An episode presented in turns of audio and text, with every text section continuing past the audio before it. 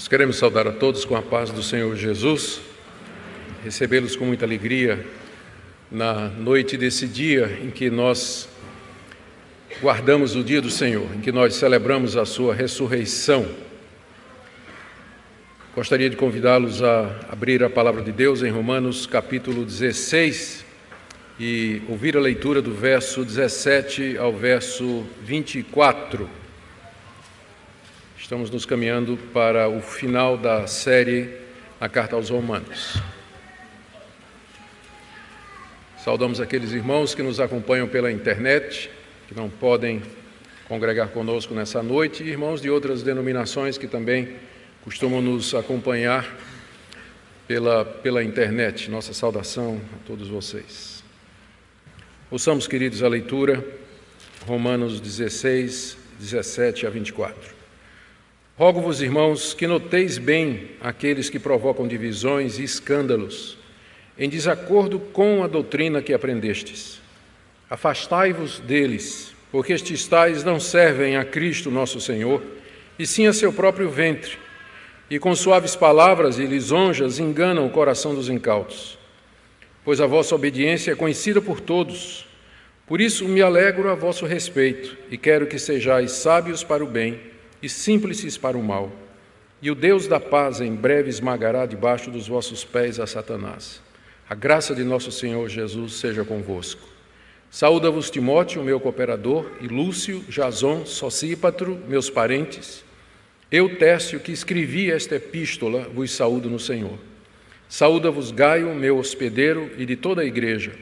Saúda-vos Erasto, tesoureiro da cidade, e o irmão Quarto. A graça de nosso Senhor Jesus Cristo seja com todos vós. Amém.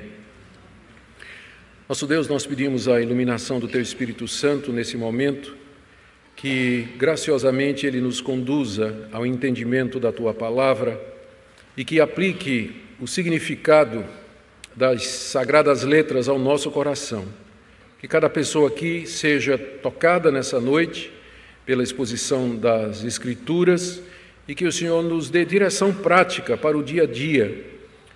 A semana já começou, começou hoje, amanhã nós temos as nossas atividades e nós queremos viver na prática aquilo que o Senhor nos ensinar. Fala, pois, ao nosso coração, em nome de Jesus. Amém. Meus irmãos, na mensagem anterior, na nossa sequência na carta aos Romanos, nós vimos como o apóstolo Paulo, já se encaminhando para o final da carta, ele pede que os cristãos de Roma saúdem diversos amigos, conhecidos e obreiros, amigos que Paulo tinha feito durante as suas três viagens missionárias ao redor do mar Mediterrâneo. Está aí do verso 3 até o verso 16. É uma lista impressionante de 27 pessoas, onde você encontra desde pessoas de importância, como Febe, citada no verso 1, como também pessoas que são não nomeadas como a mãe de Rufo, que é uma mãe para mim. Então, quantidade de pessoas enorme que havia na igreja de Roma, que eram conhecidas do apóstolo Paulo e que faziam parte do seu círculo de amizade. Nós tiramos várias lições preciosas dessas saudações. Agora, do, já no final da carta, Paulo meio que inesperadamente, resolve fazer uma advertência, uma exortação à Igreja de Roma contra falsos mestres. Está aí nessa passagem que nós lemos. E ele faz isso exortando a igreja a se apartar desses mestres e dando uma lista de bons obreiros que estavam com ele em Corinto, que é exatamente a parte de 21 até 23. Então, o que eu quero ver com vocês nessa noite é, em primeiro lugar, essa exortação de Paulo para que a igreja se afaste dos maus obreiros e a recomendação que ele faz dos bons obreiros. E o nosso objetivo com isso, sem dúvida, é que nós sejamos curados de qualquer ingenuidade, ingenuidade de pensar que no meio evangélico e no meio da igreja só existem pessoas bem intencionadas e que querem o bem das ovelhas. Na verdade, o Evangelho nos diz outra coisa. E Paulo coloca isso de maneira muito clara aqui quando ele contrasta esses dois grupos. Vamos começar então com a exortação de Paulo, que está aí no capítulo 16, verso 17. Rogo-vos, irmãos, que noteis bem aqueles que provocam divisões, escândalos, em desacordo com a doutrina que aprendestes. Afastai-vos deles. A quem Paulo se refere? Porque até essa altura, na carta aos Romanos, não há qualquer indício de que havia falsos mestres na igreja de Roma. Então, a quem Paulo se refere? Não há unanimidade entre os estudiosos. O que a gente sabe a respeito dessas pessoas, e que é pouco, é o que Paulo nos diz aqui. Primeiro, que elas estavam dentro da igreja de Roma, das igrejas de Roma. É, a gente tem que lembrar, quando pensa naquela época, a se desvencilhar do modelo que a gente tem na nossa cabeça. Quando a gente fala de igreja, a gente imagina um templo cheio de pessoas que se reúnem regularmente no mesmo lugar é, todos os domingos em determinado horário. No período apostólico não era assim.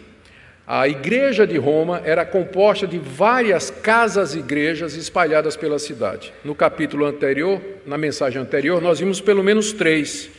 No verso 5, Paulo diz: Saudai a igreja que se reúne na casa de Áquila e Priscila. No verso 14, ele diz: Saudai Hermas e os irmãos que se reúnem com ele. E no 15, saudai Filólogo, Júlia, Nereu, sua irmã Olimpas e todos os santos que se reúnem com eles. Ou seja, a igreja de Roma era formada de várias casas-igrejas em vários lugares da cidade.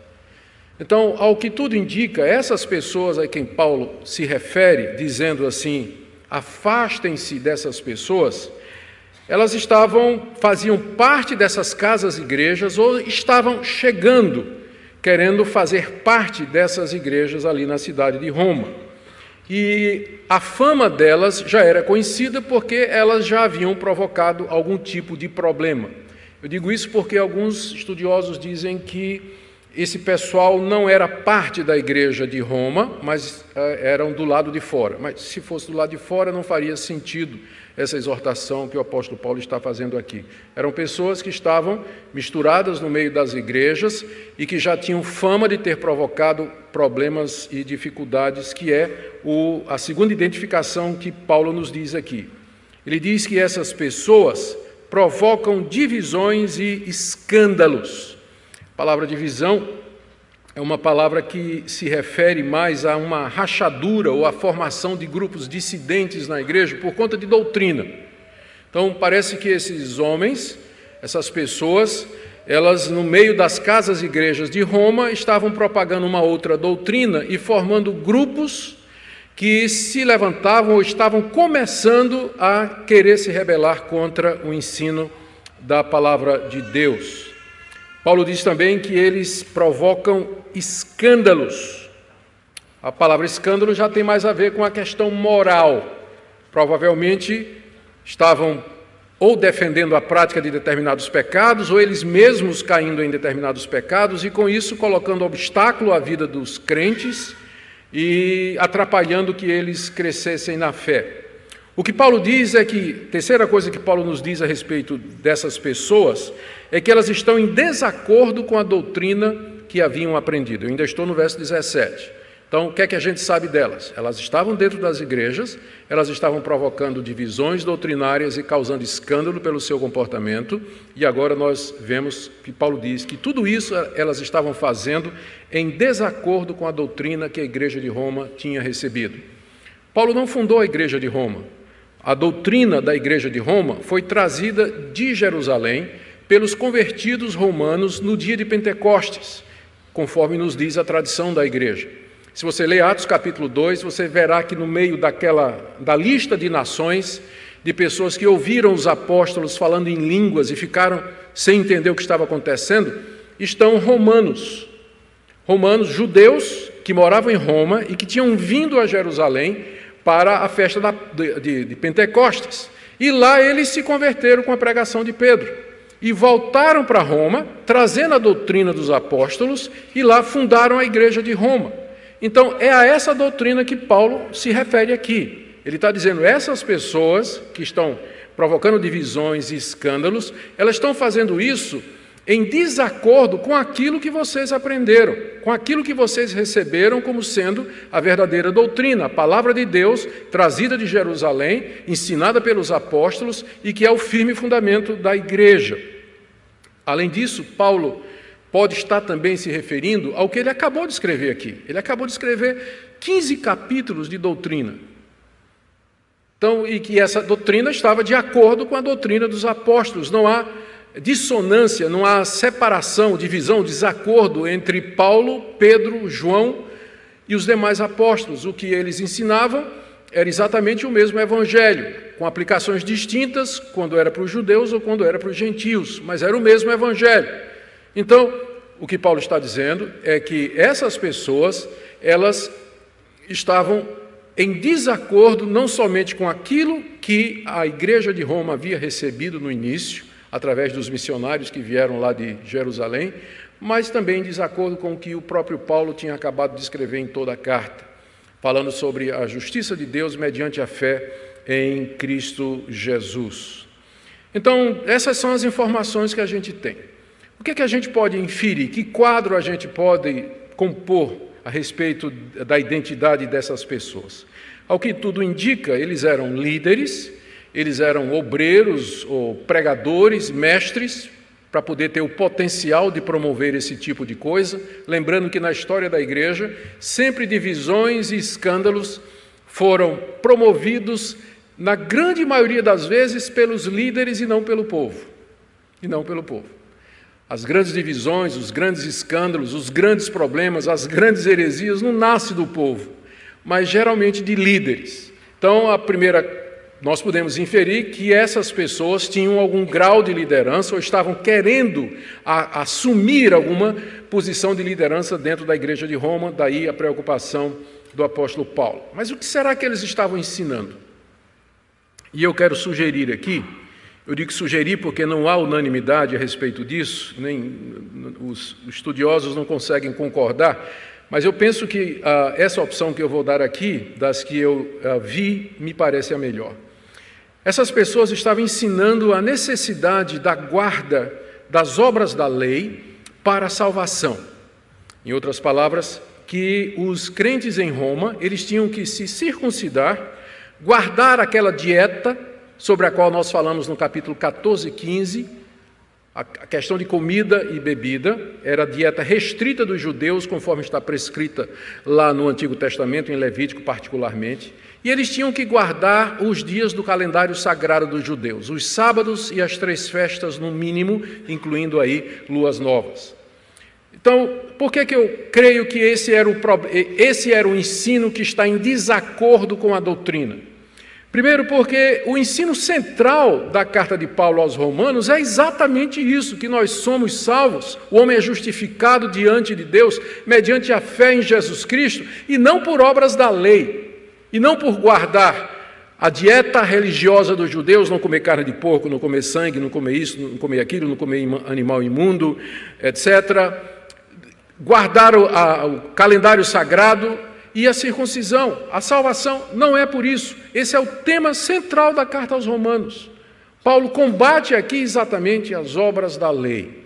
Segunda coisa, quando Paulo, nós já vimos que a carta aos Romanos é uma carta missionária, onde o apóstolo Paulo apresenta os seus projetos de pregar o evangelho na Espanha, a igreja de Roma, porque deseja receber dela o apoio para fazer isso.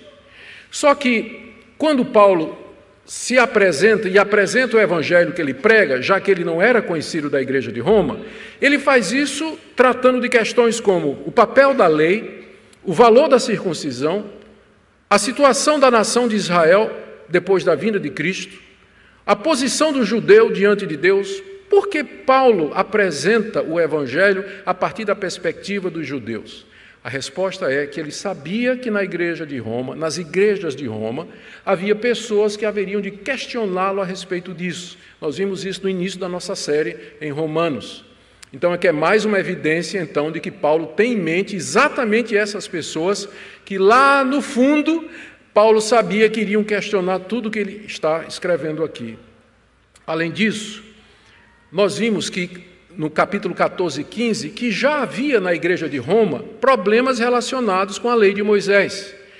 Paulo fala daqueles irmãos fracos, que eram judeus que tinham escrúpulos para que não se sentiam livres, mesmo que eles creram que Cristo já os tinha libertado da lei, eles ainda não se sentiam livres para comer todo tipo de comida. Eles queriam ficar naquela dieta que eles aprenderam como judeus. O judeu não come qualquer coisa, ele tem uma dieta específica que está lá no livro de Levítico. Então, mesmo o judeu crente, ele ainda se sentia preso a isso. Ele não se sentia livre para comer qualquer coisa. Por outro lado, havia judeus e não judeus que agora se sentiam livres para comer, fomos libertos. Cristo cumpriu a lei. A gente não tem mais que seguir aquelas regulamentações do Antigo Testamento. Nós podemos desfrutar de toda a coisa boa que Deus criou. E os dois grupos estavam tendo dificuldade de relacionamento, o que prova que já na igreja de Roma havia a semente ou o ambiente propício para falsos mestres se levantarem e defenderem a doutrina da justificação por obras. A esse ponto, lá no capítulo 14 e 15, Paulo não está tratando disso ainda. Lá é uma discussão entre irmãos sobre como é que eles iam ter comunhão. Você vai me convidar na sua casa, mas eu não como carne de porco. Você vai me chamar na sua casa e eu não como galinha cabidela? Né? Como é que vai ficar isso? Né? Não dá para ter comunhão. Então, essa era a discussão: abro mão, não abro mão, uso a minha liberdade, não, não uso da minha liberdade. Então, a discussão era sobre essas questões secundárias. Mas aqui, Paulo está falando de gente que está pregando contra a doutrina que eles receberam. E é aqui que entra a diferença entre erro e heresia. O erro está no capítulo 14 e 15. Alguém estava errado ali. Ou aquele que achava que podia comer de tudo, ou aquele que achava que só podia comer legumes para não ofender a Deus. Só que os dois iriam para o céu, mediante a fé em Jesus Cristo, porque essa diferença de opinião não abalava a salvação em Cristo. Mas aqui Paulo está dizendo: se afasta desse pessoal, porque o que eles estão ensinando é contrário à sã doutrina. Aqui é heresia. Heresia é todo erro que afeta a salvação. Então, com relação aos erros, nós podemos conviver como irmãos, mas com heresia, com herético, a gente tem que se apartar. Aí já é outro nível de erro, porque ele atinge a nossa salvação. Então, no capítulo 14 e 15, Paulo tratou desse engano de alguns irmãos que ainda tinham escrúpulos em comer alguma coisa, mesmo que tinham crido em Cristo Jesus. Mas aqui é diferente. Na igreja de Roma, já havia pessoas que estavam querendo dizer que a salvação era pelas obras da lei, por guardar estas coisas e não somente pela fé em Cristo Jesus. Meu último ponto que me convenceu de que essa é a melhor interpretação é que quando Paulo escreve aos Filipenses, foi na mesma é, um pouco antes né, de escrever a carta aos Romanos, aliás, pouco depois de escrever as cartas aos Romanos, ele escreve Filipenses quando está na prisão. Ele trata desse pessoal de judaizantes e diz o seguinte, em Filipenses capítulo 3, a partir do verso é, 17, veja como a linguagem é parecida. Irmãos, sede imitadores meus, observai os que andam segundo o modelo que tendes em nós, porque muitos andam entre nós, dos quais repetidas vezes eu vos dizia, e agora vos digo até chorando, que são inimigos da cruz de Cristo. O destino deles a perdição, e veja só, o Deus deles é o ventre, e a glória deles está na sua infâmia, visto que só se preocupam com as coisas terrenas. Quando Paulo fala dos judaizantes, ou seja, desses falsos mestres que querem ensinar a salvação pelas obras, Paulo diz que a preocupação deles é com o ventre, com a barriga. A barriga era a sede das emoções, pelo menos assim os orientais consideravam. Ah, e eu entendo porque que naquele tempo o pessoal pensava que as emoções ficavam nas tripas. Né? A vida ficava nas tripas, porque é a primeira parte do corpo que é afetada quando você está com medo. Né? Você tem um calafrio, qual é a primeira coisa que afeta? Dá um frio na barriga, quando não outras coisas. E então, é, os antigos, eles pensavam que as emoções ficavam aqui. Então, quando dizia essa linguagem só se preocupa com o ventre, ela quer dizer só se preocupa em satisfazer os seus desejos, a sua vontade, vive para os seus interesses, porque o, o ventre era considerado o centro da existência. A ideia do coração e da mente como centro da nossa existência é mais um conceito moderno, embora coração também apareça no Novo Testamento. Então, como a linguagem é muito semelhante, a gente pode calcular que Paulo, de fato, está falando aqui dos judaizantes, desses falsos profetas que ensinavam a guarda da lei como caminho para a salvação. Como é que a igreja então deveria tratá-los? Como é que a igreja deveria tratar essas pessoas que estão em desacordo com a doutrina, ensinam uma, uma, trazem uma mensagem que está contrária à palavra de Deus, provocando divisões e escândalos? Como é que nós devíamos tratá-lo? Paulo diz duas coisas. Estão aí no verso 17. A primeira, notai bem essas pessoas. Verso 17: Rogo-vos, irmãos, que noteis bem aqueles que provocam divisões e escândalos. Notar bem significa ficar de olho, ficar alerta, para não ser surpreendido e ter cuidado. Não sair da sua vigilância e do seu campo visual nem um minuto. Note bem, marque essas pessoas, fique de olho nessas pessoas, atenção, cuidado com essas pessoas, porque você não pode virar as costas para elas, você não pode fazer isso, porque senão você vai ser surpreendido. Segunda coisa que Paulo diz, final do verso 17: afastai-vos deles. Ou seja, não tenham nenhuma proximidade com essas pessoas e nem permitam que elas tenham proximidade com as igrejas de vocês, o que significa não receba essas pessoas nas igrejas de vocês.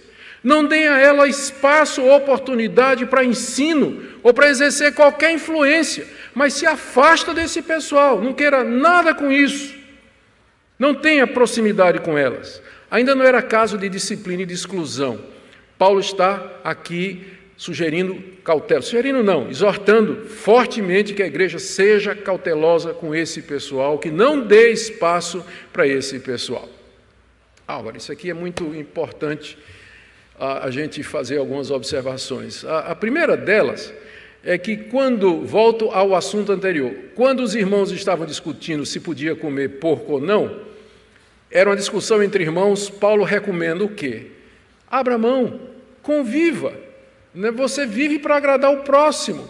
Convivam entre si, não quebrem a comunhão da igreja.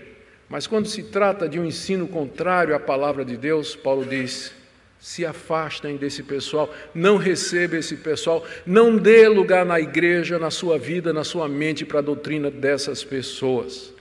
O problema é que a diferença entre essas duas coisas às vezes é muito tênue.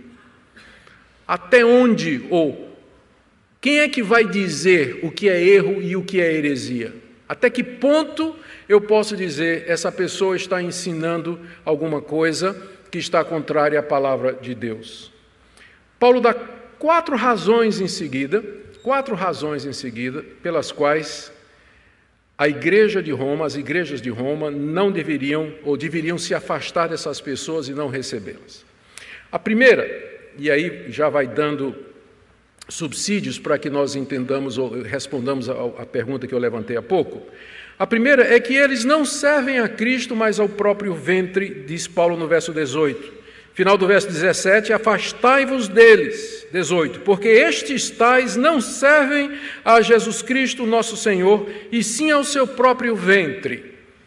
Ou seja, eles se apresentavam dizendo que eram servos de Jesus Cristo, que foram chamados por Deus, que foram enviados por Deus para pregar a palavra e para ensinar a verdade.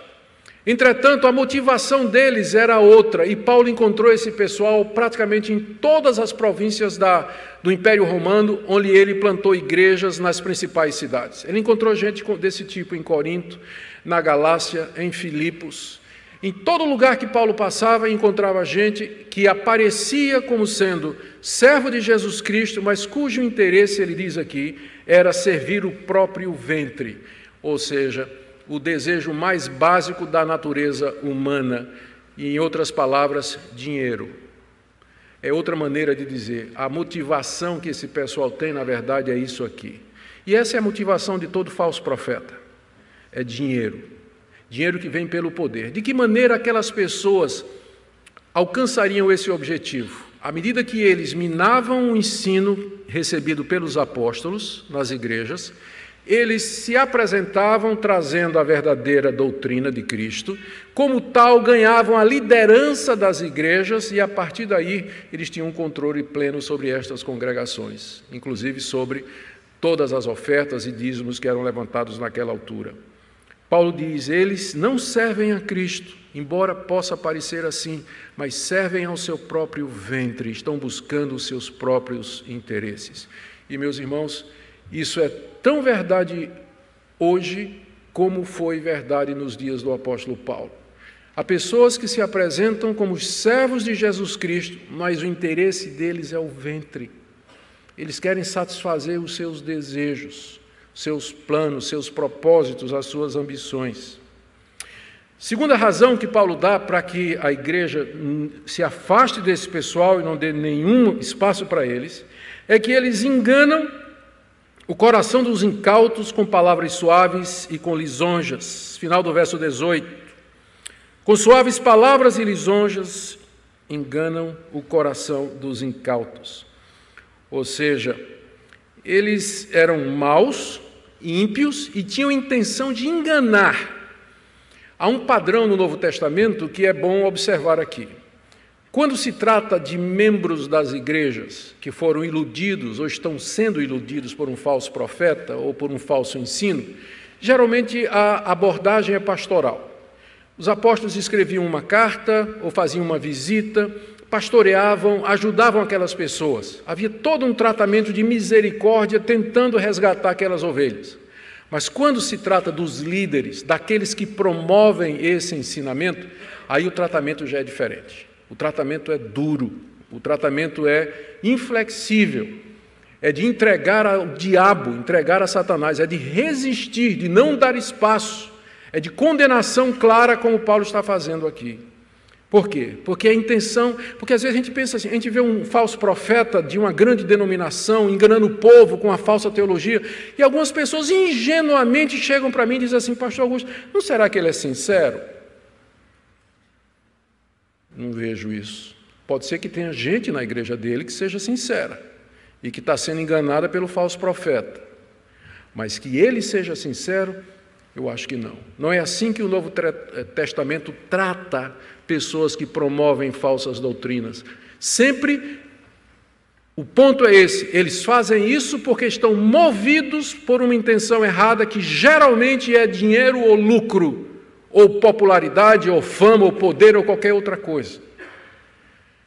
Então não, não há compaixão nem há misericórdia nenhuma para aquele apóstata herético que nega a palavra de Deus e ensina essa verdade às pessoas. O, a, o tratamento do Novo Testamento é muito sério, exatamente porque entende que o alvo é enganar as pessoas, como Paulo diz aqui, com palavras suaves e lisonjas enganam o coração dos incautos. Os incautos, eles vão ser enganados. Os incautos vão ser enganados por falsos profetas, porque eles usam, Paulo diz aqui, suaves palavras e lisonjas. Essas duas expressões, elas têm a mesma raiz na língua grega, que é a palavra para promessa. E poderia ser entendido como eles enganam as pessoas fazendo com palavras, promessas e dizendo ao povo aquilo que o povo quer ouvir. É isso que significa suaves palavras e lisonjas. Agradar o coração do povo, dizer ao povo o que eles, eles querem ouvir. Em vez de dizer a verdade, jogar para a, jogar a plateia. Não é? Em vez de jogar mesmo, jogar para a plateia. O que é que o povo quer? O que é que o povo quer ouvir? É assim que eles enganam o coração dos incautos. E geralmente esse pessoal é extremamente capaz em fazer esse tipo de coisa. Um incauto é, o, é a pessoa que é simplória, teologicamente falando. É aquela pessoa que diz que teologia não importa. Que teologia é uma coisa difícil, complicada. Vamos amar os irmãos, fazer missões e fazer o bem. Esse é o evangelho. Esse é o simplório. Esse é o incauto. Porque ele não vê o valor da doutrina. exatamente porque ele não vê o valor da doutrina, ele não estuda, e, consequentemente, ele não tem discernimento, e quando vier alguém com suaves palavras e lisonjas, ele vai engolir a isco, o anzol, a linha, a chumbada e a vara toda. Vá embora. Porque ele é incauto. Ele acha que não. Eu já contei aqui para vocês, mas não canso de contar, que eu sempre morro de rir daquela mulher que me mandou um Twitter dizendo assim: Meus pregadores prediletos é de Macedo e Augusto Nicodemos.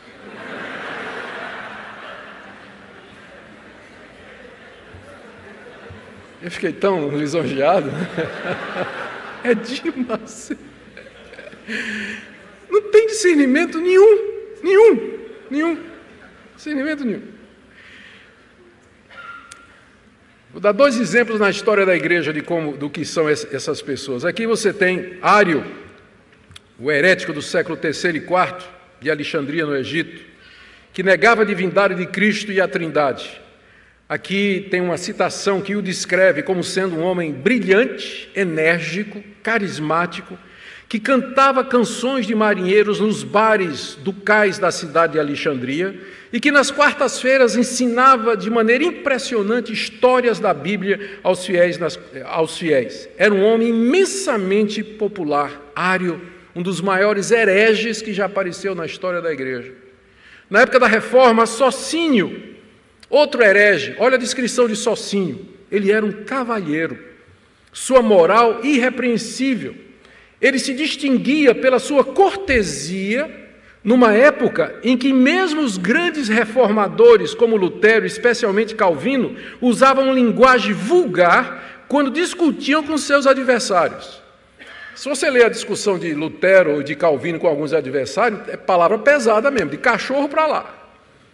Só que Socinho não. Socinho era um homem extremamente cortês, educado, impressionava a sua moral era inatacável, ninguém podia dizer nada. E era um dos maiores hereges que já apareceu na história da igreja. Eles vêm com suaves palavras, eles vêm com lisonjas e enganam o coração do incauto, porque o incauto não vai pela cabeça, ele vai pelo que ele sente. Ele vai para uma igreja porque ele se sente bem. Ele não vai para a igreja porque aquela igreja está ensinando a verdade, mas eu vou para lá porque eu estou me sentindo bem, o pastor fala tão bem, é tão acolhedor, é tão gostoso. Não estou dizendo que essas coisas não são boas e que não são necessárias. A gente devia ter o melhor de dois mundos, não é? Uma igreja que pregasse a palavra de Deus e que acolhesse, onde as pessoas se sentissem bem. Mas se você tiver que escolher entre aquilo que você sente e a verdade que edifica, é óbvio que a opção é a pregação da palavra de Deus. Mas os incautos, eles não, não ligam para isso, eles vão atrás de sermões que agradam o coração, que satisfazem os seus desejos, que vão dizer o que eles querem ouvir, e eles vão permanecer nos seus erros e na sua conduta, nunca vão ser confrontados.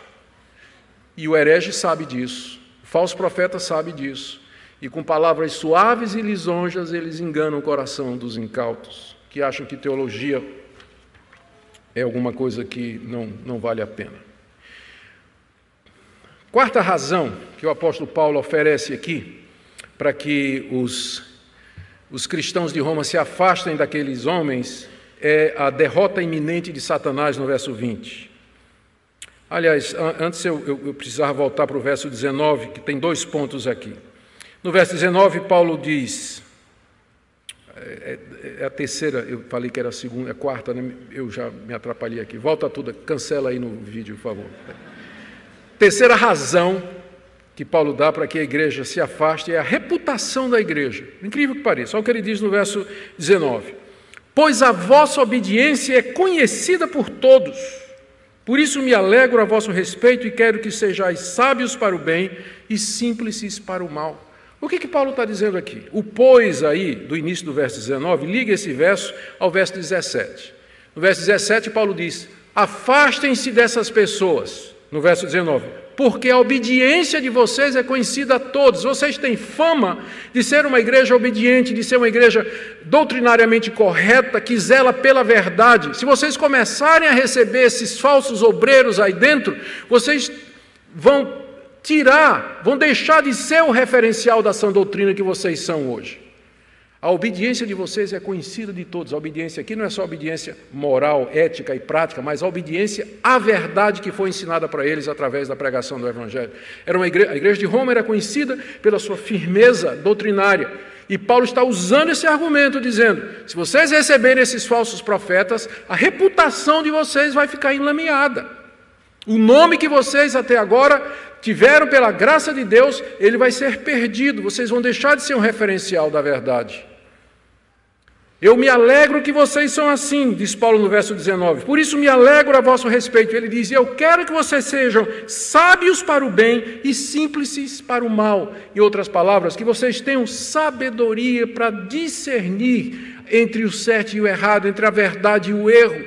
E que vocês sejam simples com relação ao mal, ou seja, não tenham nada a ver com aquilo que é mal porque vocês têm uma reputação de ser uma igreja obediente à palavra de Deus. Esse é o terceiro argumento. A terceira, a quarta razão que Paulo dá para que eles se afastem dos falsos mestres é a derrota iminente de Satanás. É o verso 20. E o Deus da paz em breve esmagará debaixo dos vossos pés a Satanás. O leitor atento da carta aos Romanos vai descobrir que é a primeira vez que Paulo menciona o diabo em toda a carta. Não é interessante? São 15 capítulos sobre justificação pela fé, salvação pela graça, escatologia, viver no espírito, mortificação do pecado, liberdade para servir a Deus, e Paulo não mencionou o diabo nenhuma vez. Tem alguma coisa errada no discurso de muitos pastores por aí, não é? Que não conseguem pregar, escrever uma página sem falar do diabo. Paulo escreveu 15 capítulos da mais profunda teologia sem mencionar o diabo uma vez, menciona aqui. Só isso em si já nos ensina alguma coisa. Que o nosso foco não é o diabo. Nosso foco é o evangelho. Essa é a tarefa da igreja: pregar o evangelho, exaltar Jesus Cristo, ensinar a verdade. O diabo é uma nota de rodapé na pregação do evangelho. Nunca deveria ser o alvo, o objetivo e o centro de ministérios. Tem pastores que se especializaram tanto em demônio, expulsão do demônio e, e, guerra espiritual, que se Deus tirasse o diabo do mundo, eles iam perder o emprego. Não sabe fazer mais nada. Mas ah, Paulo menciona, e quando menciona o diabo é para dizer que o quê? Ele vai ser esmagado. Ele vai ser esmagado. E quando será isso? E o que é que essa passagem, como é que ela se encaixa aqui? Primeiro, eu creio que essa passagem se encaixa aqui porque é um encorajamento para os crentes de Roma para se afastar dos falsos mestres, porque Paulo aqui identifica quem é que está por detrás de todas as mentiras e heresias, aquele que é chamado de o pai da mentira. Ele é que está por detrás dos falsos profetas, das heresias, dos erros que vêm destruir a unidade da igreja e desafiar a doutrina que o nosso Senhor Jesus Cristo nos deixou. É o diabo que está por detrás. E ao proclamar a vitória que será em breve do diabo, de Satanás, Paulo com isso está dizendo aos cristãos de Roma: irmãos, coragem, resistam, porque a vitória é certa, está mais próxima do que vocês imaginam. Não será completa aqui nesse mundo, porque os agentes do diabo estarão espalhando mentiras, como eles continuam fazendo Dois mil anos depois que Paulo escreveu essa carta, eles continuam espalhando mentiras no meio cristão.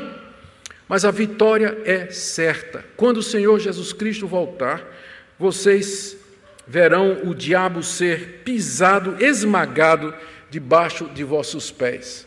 Aqui tem duas referências que nós devemos lembrar. A primeira delas, não há dúvida, Paulo está se lembrando aqui da promessa que foi feita à mulher, lá em Gênesis 3,15 quando ele disse para ele disse para a, a, a, a, serpente, na verdade, na verdade foi Gênesis 3,15, ele fala que tu lhe ferirás o calcanhar, ele te esmagará a cabeça e tu lhe ferirás o calcanhar.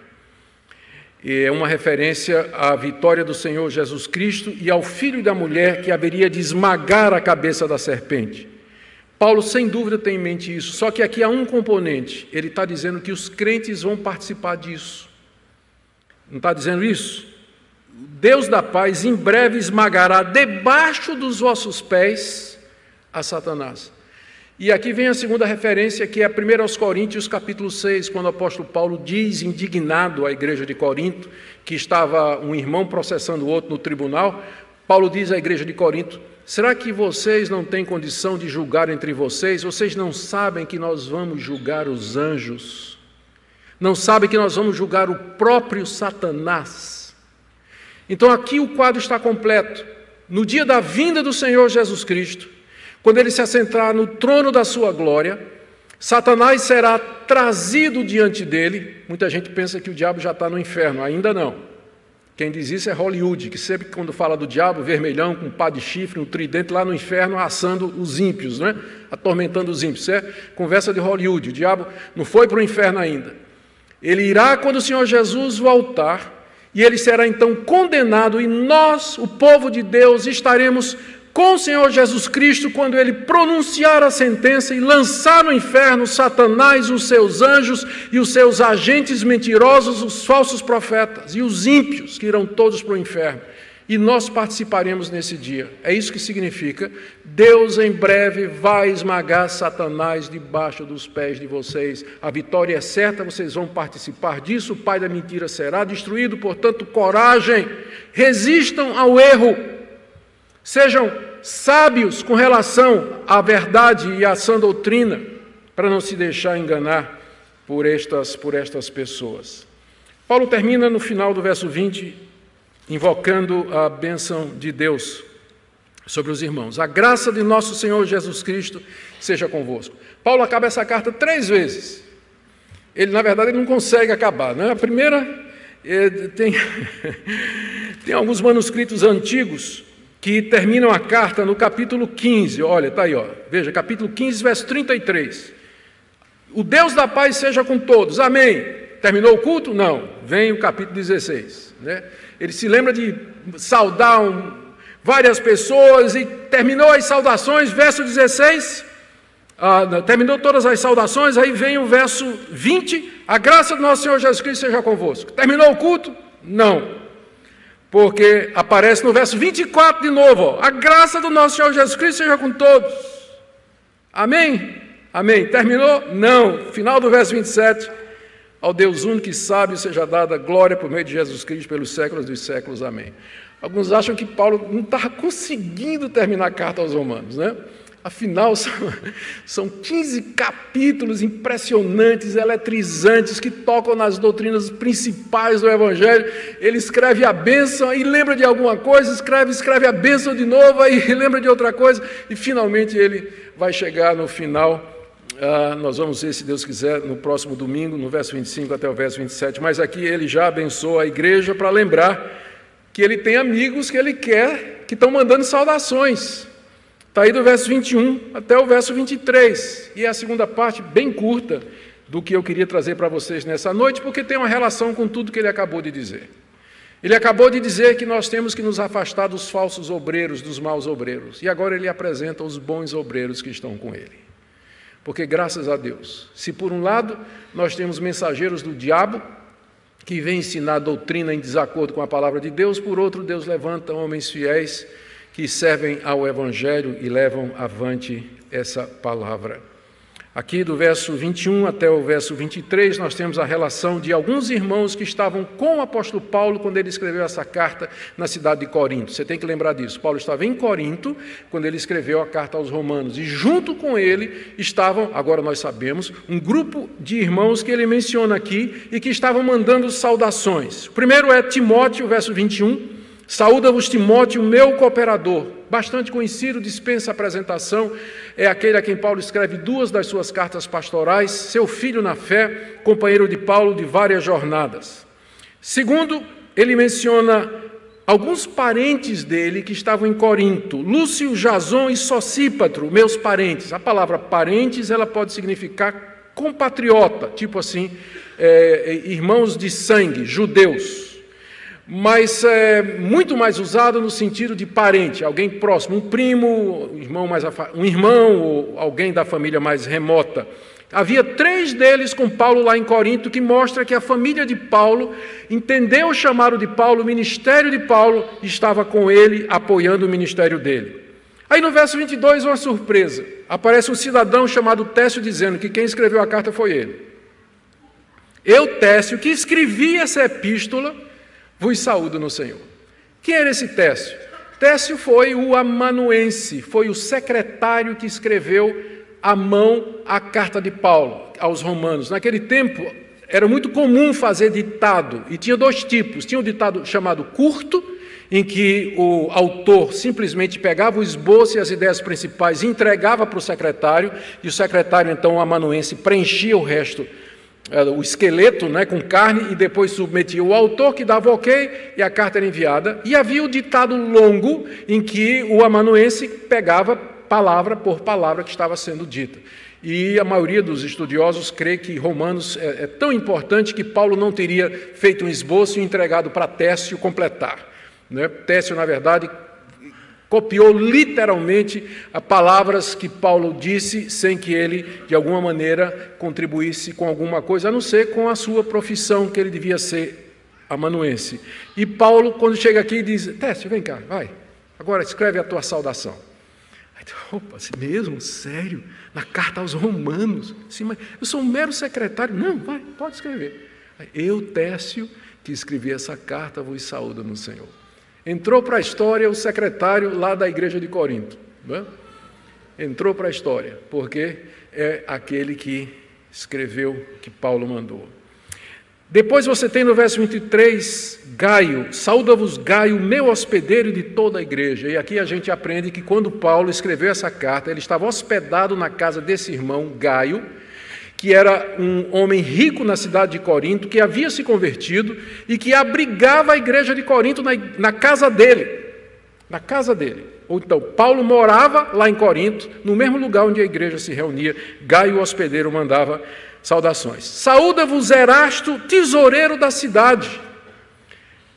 Tem uma inscrição muito antiga, descoberta nas ruínas da antiga Corinto, dizendo aqui: Erastus mandou pavimentar essa rua às suas próprias custas. Uma inscrição numa pedra antiga lá em Corinto que o pessoal acha que é esse mesmo Erasto aqui, que ele era tesoureiro da cidade e, portanto, era o administrador da cidade, um homem rico de posses que se converteu e que estava lá com Paulo em Corinto quando Paulo escreve. E, finalmente, o irmão quarto, que ninguém sabe quem é, mas entrou para a história como o irmão quarto. Né? Estava lá com Paulo na hora que ele escreve. Por que, que essas saudações aqui são importantes e por que, que eu fiz questão de citá-las dentro dessa mensagem sobre falsos profetas? É porque o alvo de Paulo, sem dúvida, ao apresentar a saudação dessas pessoas, é dizer que ele não estava só quando ele escreveu essa carta, fazendo os seus planos, que Paulo cria em trabalho de equipe. Paulo queria estreitar as relações entre a igreja de Roma e a igreja de Corinto. Primeiro ele cita conhecidos na igreja de Roma, mensagem anterior. Agora ele cita conhecidos que estavam com ele na igreja de Corinto, com isso aproximando as duas igrejas. E ele queria mostrar que, mesmo que às vezes falsos profetas rondem a igreja, entretanto Deus tem levantado homens como estes aqui que ele citou, que de diferentes maneiras contribuem para o Evangelho. Todos eles contribuíram para o Evangelho e para que a carta de Roma fosse escrita. E eu termino então, irmãos, com algumas aplicações aqui para nós. Primeiro, o que é que a gente pode tirar disso aqui? Primeiro ponto, esse texto nos ensina que a doutrina do Evangelho já estava definida na época do apóstolo Paulo. Quando ele diz assim: se afaste dessas pessoas porque eles estão em desacordo com a doutrina que vocês aprenderam, significa que a doutrina já estava tão definida que era possível dizer: esse cara está em desacordo. Porque se no século I o Evangelho ainda não estivesse definido, era impossível dizer quem era falso profeta ou não. Era preciso que fosse claro o, o centro do Evangelho, para que Paulo pudesse dizer: isso aqui está em desacordo. Desacordo com o quê? Com esse referencial, com esse grupo de doutrinas que é o centro crucial do Evangelho.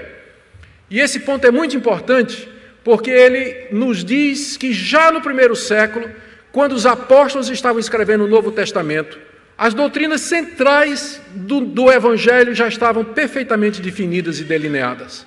Ou seja, Deus já havia se revelado e dito tudo aquilo que ele nos queria dizer nas Escrituras Sagradas. Isso é importante para nós porque a Igreja Católica, ela crê em revelação contínua. A Igreja Católica acredita que Deus ainda está dando novas revelações, como creem os mormons, como creem as testemunhas de Jeová, como creu Maomé quando disse que recebeu a, a visita do anjo Gabriel trazendo uma nova revelação de Deus para a humanidade. Mas os cristãos, eles estão convencidos que Deus já encerrou a sua revelação, já no século I, Paulo dizendo, a verdadeira doutrina é essa aqui, quem se afasta disso, quem, quem ensina o contrário, é contra a palavra de Deus, se afaste dessas pessoas. Segunda coisa que nós podemos aprender dessa passagem é a importância de nós conhecermos então essa doutrina para estarmos alerta com os que divergem dela e que querem enganar os membros da igreja. Eu entendo porque que alguns membros da igreja, membros de algumas igrejas, eles usam, eles têm um slogan, doutrina divide. Eu compreendo. E eu, eu peço desculpa em nome das igrejas históricas, porque durante muito tempo as igrejas históricas, elas focalizaram demais, demais a questão doutrinária, e elas esqueceram que nós estamos pregando para a gente. Nós precisamos receber pessoas, amar pessoas, estender a mão, acolher pessoas. E muitos teólogos, excelentes teólogos, não tinham compaixão nenhuma. Tinha, tem alguns teólogos que parecem aqueles cachorros de, que são treinados para cheirar droga em aeroporto. Eles ficam cheirando para achar heresia em todo lugar. Mesmo quando não está de serviço, quando está em casa, ele fica cheirando do mesmo jeito. Que foi treinado para achar heresia, como os cachorros treinados para cheirar maconha ou cocaína nos aeroportos. E então isso provoca uma ideia errada de que doutrina ela traz ódio, ela traz mágoa, ela traz é, sentimento de superioridade. Eu sei a doutrina, a história da igreja, a boa teologia, e você não sabe nada. Sua igreja não ensina nada disso. Aí muita gente em reação diz: doutrina divide. Eu entendo vocês e eu peço perdão. Toda vez que alguém que se disse reformado foi arrogante, em cima da doutrina, porque é uma contradição em termos isso aí. Você não pode ser reformado e arrogante, porque a primeira doutrina, o primeiro dos grandes pontos do calvinismo é depravação total, e começa com você. E começa com você. Mas por outro lado, negar o valor da doutrina, de conhecer as Escrituras, o ensino da palavra de Deus, é você se tornar um simples, um incauto, um simplório que vai ser enganado por um falso profeta inteligente, cortês, bem educado, que vai iludir você com falsas promessas, como há milhões hoje no Brasil seguindo falsos profetas. Exatamente porque eles acham que doutrina não tem valor, acham que igreja é só um lugar onde você vai para se sentir bem, cantar, louvar, desopilar, fazer amigos, arrumar uma namorada e por aí vai, e ter os seus desejos satisfeitos emprego, casa, carro, por aí vai. Não. O que salva é a verdade. Você pode ter fé, mas se você crê na mentira, vai para o inferno do mesmo jeito. O que salva é a verdade, a nossa fé na revelação que Deus nos dá. E por último, queridos, essa passagem nos ensina como Deus tem levantado homens fiéis através dos quais o trabalho do Evangelho tem se firmado e avançado nesse mundo. Homens teologicamente preparados, como Paulo e Timóteo, mencionados aqui. Homens de recurso, como Erasto, tesoureiro de Corinto. Homens simples, mas hábeis, como o escriba Tércio. Era a profissão dele, era um amanuense, um escriba, um escrivão. Deus usou para escrever a carta aos romanos. Pessoas desconhecidas como o irmão quarto. Deus levanta pessoas nas mais variadas vocações, profissões e caminhos da vida para servir ao seu reino. Por isso, não ache que você não tem importância. Por isso, não ache que só o apóstolo Paulo é usado por Deus para levar o seu reino avante. Por isso, não pense que só os pastores e pregadores conhecidos é que são instrumentos de Deus para expandir o seu reino, porque seria ignorar isso que Paulo está fazendo aqui. Ele nomeia no total quase 35 pessoas em Roma e em Corinto que estavam ao redor dele e que trabalhavam com ele fazendo coisas diferentes para o reino de Deus. Você não tem que ser pastor, pregador, missionário, evangelista e obreiro para servir a Deus. Você pode fazer isso na profissão que Deus lhe chamar, no caminho que Deus lhe colocar. Nós precisamos de todo mundo trabalhando em todo lugar para a glória de Deus. E é, é isso que essa passagem nos ensina. E eu termino então pedindo a vocês nessa noite que não que não deixem de perceber a importância da verdade e especialmente um apelo para aqueles que gostam de escutar tudo, ler tudo, absorver tudo, sem critério, sem peneira, sem filtro e sem discernimento. Alguns acham que tem que manter a mente aberta. Eu comparo a mente a uma boca. Eu mantenho minha boca aberta até o alimento chegar. Quando ele chega, eu fecho. Mastigo, engulo e me alimento. Mas tem gente cuja mente é uma, mente, é uma boca aberta o tempo todo. Ele não digere nada, não engole nada, não mastiga nada, não se alimenta de nada. Ele lê tudo, observa tudo, não tira conclusão nenhuma, não tem doutrina, não sabe de onde vem nem para onde vai. Não seja assim. Mas a palavra de Deus é muito clara e serve de referência para nós do que é a verdade. Vamos segui-la. Oremos. Obrigado, Senhor, pela tua palavra, pelo que ela nos ensina. Nós pedimos que o Senhor nos dê misericórdia, compaixão e humildade, para que nós reconheçamos que há pontos difíceis de compreensão e que não podemos ter certeza de tudo mas dá-nos muita firmeza naquilo que já foi claramente revelado e que forma a base da tua verdade, do teu evangelho. Nos ajuda a tratar com compaixão os irmãos que estão iludidos e a ser firmes contra os falsos profetas. Levanta, Senhor, irmãos e irmãs em todo lugar, para que possam contribuir de acordo com os seus dons, talentos e oportunidades para o avanço do teu reino. Oramos por todos aqueles que estão aqui nessa noite, em nome de Jesus. Amém.